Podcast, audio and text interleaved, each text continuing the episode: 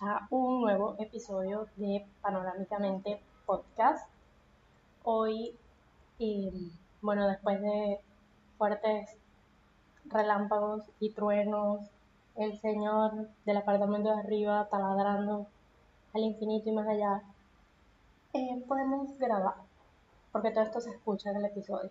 Hoy les quiero hablar de un tema, yo había puesto unas opciones en, mis historias en Instagram y este tema estuvo bien, estuvo bien pedido, me sentí como en TV, los 10 más pedidos, estos fueron los tres más pedidos. Y es la ansiedad productiva. Cabe destacar, yo para este episodio pues, o sea, siempre lo hago, pero quería asegurarme de, de dejar esto claro, o sea, yo soy psicóloga, no soy coach, no soy nada de eso. Investigué y le voy a dejar acá las fuentes de toda mi investigación acá al final del, del episodio. Y nada, en caso de que ustedes quieran checarlo. No se confíen en todo lo que escuchan o leen. Siempre hay que hacer este pequeño research. Más que todo cuando se trata de la salud mental, que a propósito, esta semana, el 10 de octubre, fue el Día Mundial de la Salud Mental. Entonces sería bueno que te quedes, escuches este episodio y pues tomes en cuenta si estás padeciendo alguno de estos síntomas y si lo estás, ¿qué vas a hacer al respecto? Cuéntame. Así que bueno, aquí vamos. Definamos primero qué es la ansiedad. Yo, la ansiedad, crean o no, es una parte normal de la vida. ¿Por qué? Porque nace de situaciones donde el sujeto se siente amenazado por peligros internos o externos, reales o imaginarios. Y pues nos guste o no, todos pasamos por esto en algún momento de la vida. O sea, quieras o no quieras, en algún momento de la vida vas a pasar por este periodo de estrés.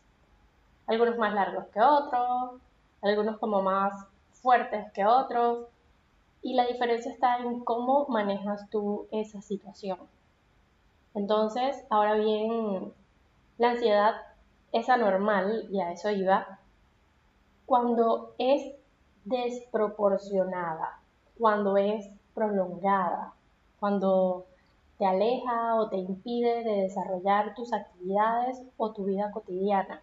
Digámoslo así, vamos a hacer este ejercicio. Vas a cerrar tus ojos en este momento e imagina que estás tomando un baño de agua fría y sientes cómo va cayendo el agua sobre tu cuerpo y, nada, sientes ese frío por, por todo tu cuerpo, con todas esas gotitas de agua que están en contacto contigo.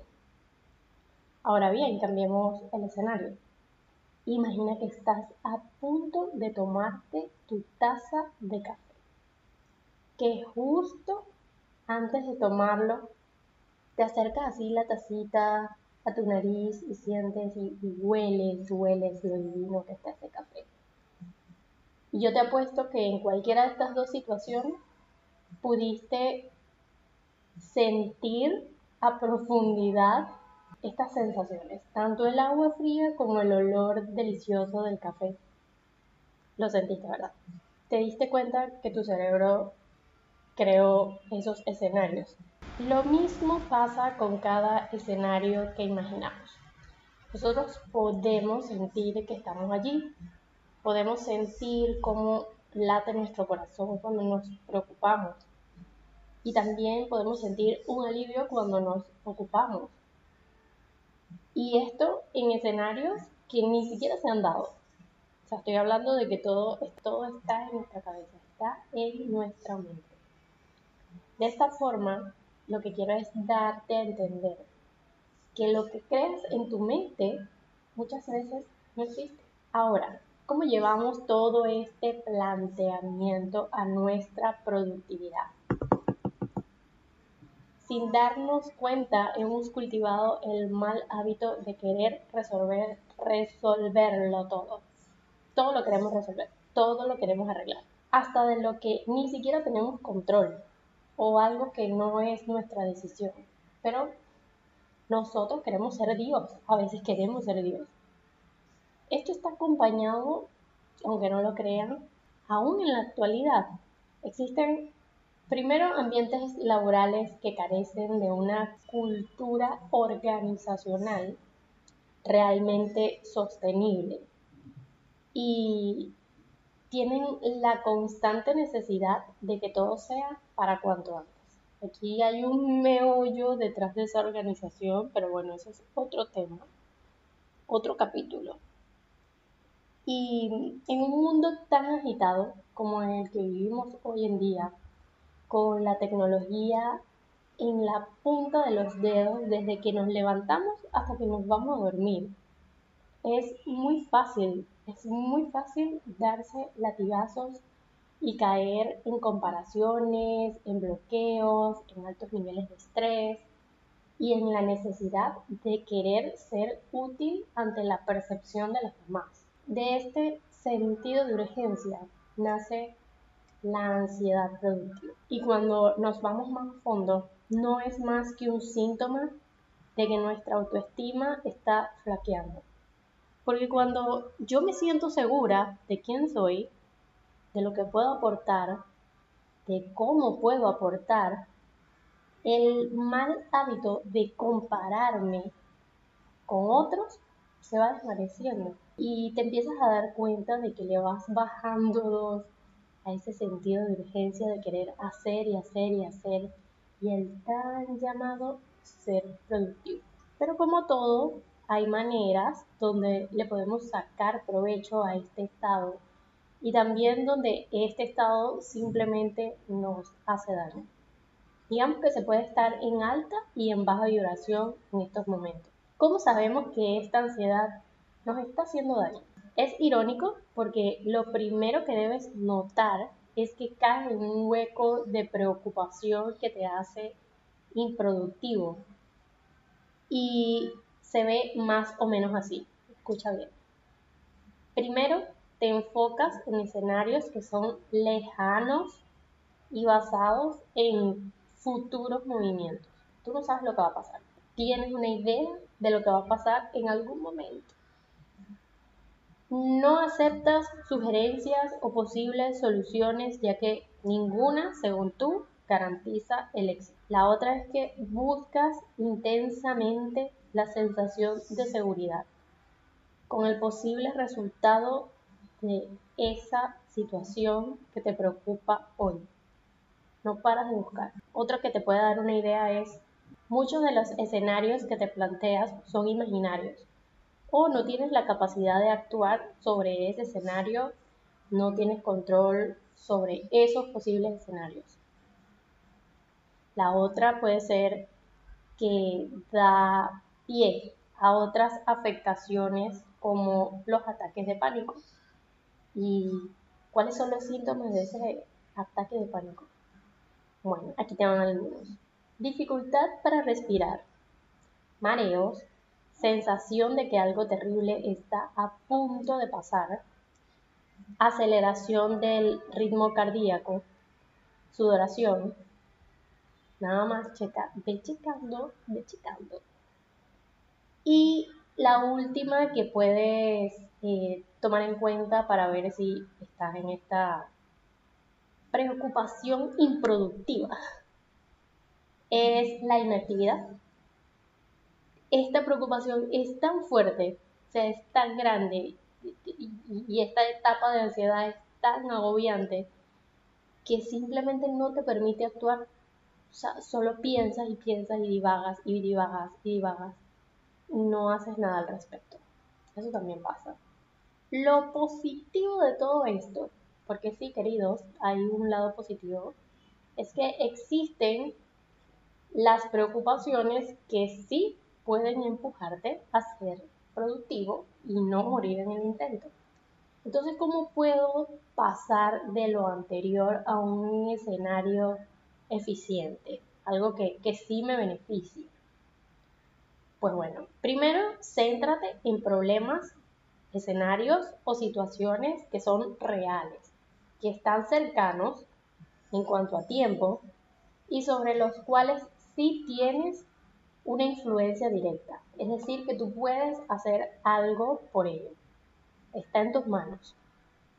La segunda, enfócate en el motivo de la preocupación, es decir, el por qué te preocupa eso. Trata de, de descifrar por qué te preocupa y vas a encontrar de verdad, uno, si realmente es algo que te pertenece y segundo, si de verdad te, te compete a ti, vas es como un atajo a, a eso que tienes que resolver. Porque muchas veces nos vamos, buscamos resolver algo, pero basado en resultados. No, yo quiero, no, no, no, no. Vete a la, a la raíz, a la raíz del problema, en este caso a la raíz de tu, de tu preocupación. La tercera sería que aceptamos, aceptamos que hay riesgos y que hay incertidumbre sobre lo que nos preocupa y sus resultados. O sea, la vida es así. Hay una canción que dice así, ¿no? La vida es así. Bueno, queridas, la vida es así. La cuarta es que te permites hacer ensayo y error con posibles soluciones, aunque estas no garanticen el resultado esperado. Y estás abierto como a escuchar opciones, o sea, no es solamente lo que está en tu cabeza. Y una última que te puede ayudar es comenzar a sentirte confiado en tu capacidad, en tu capacidad para afrontar los escenarios y situaciones que te preocupan. Recuerda que esto va atado al amor propio, a la autoestima. Y si tú no crees en ti, eso se nota y la gente lo percibe también. Si no crees en ti, comienza este, estas nubecitas de dudas y eso es lo que estás transmitiendo. Entonces, algo muy importante es eso. Yo creo que debió haber sido la primera, pero aquí está. Confía en ti y en tus capacidades. Y si de verdad sientes que te falta afinar alguna habilidad para eh, lograr mejores resultados, también está bien. Pero en vez de preocuparte, ocúpate. Ocúpate por lo que sí puedes hacer. ¿Qué puedes hacer? Bueno, mejorar tu habilidad, no sé, en Excel. Yo creo que todo el mundo en el planeta necesita mejorar el Excel, empezando por mí misma, pero es bueno para que agarren el ejemplo. Y bueno, este fue el episodio de ansiedad productiva. Que que lo desglosé en, pequeños, en pequeñas partes porque una está relacionada con la otra. El tema es bastante amplio.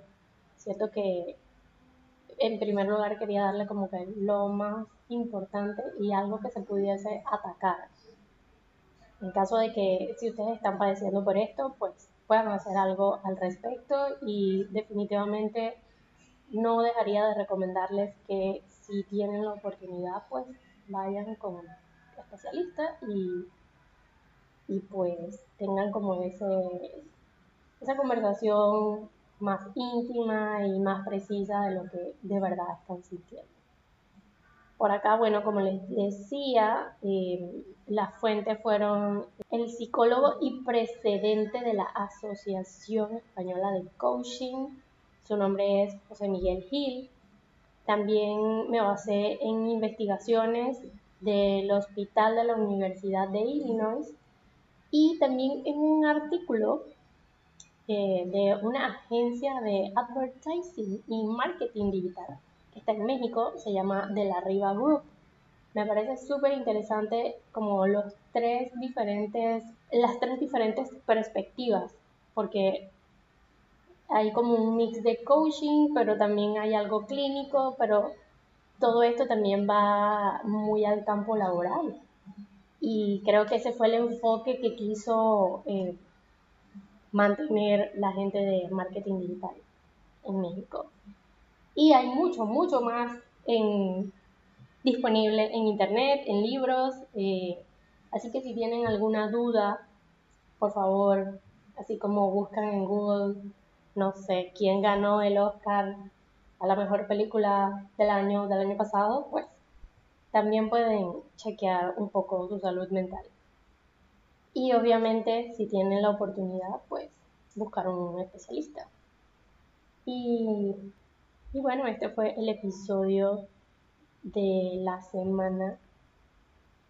Eh, si les gustó, ya saben, pueden recomendarlo, pueden darle like en Spotify, pueden sumarse también en Apple Podcast, también en Google Podcast y compártelo con tu amigo que a veces se hace un 8 con cosas de la vida cotidiana que puede ser que tú veas algo easy, pero él no tanto o ella no tanto.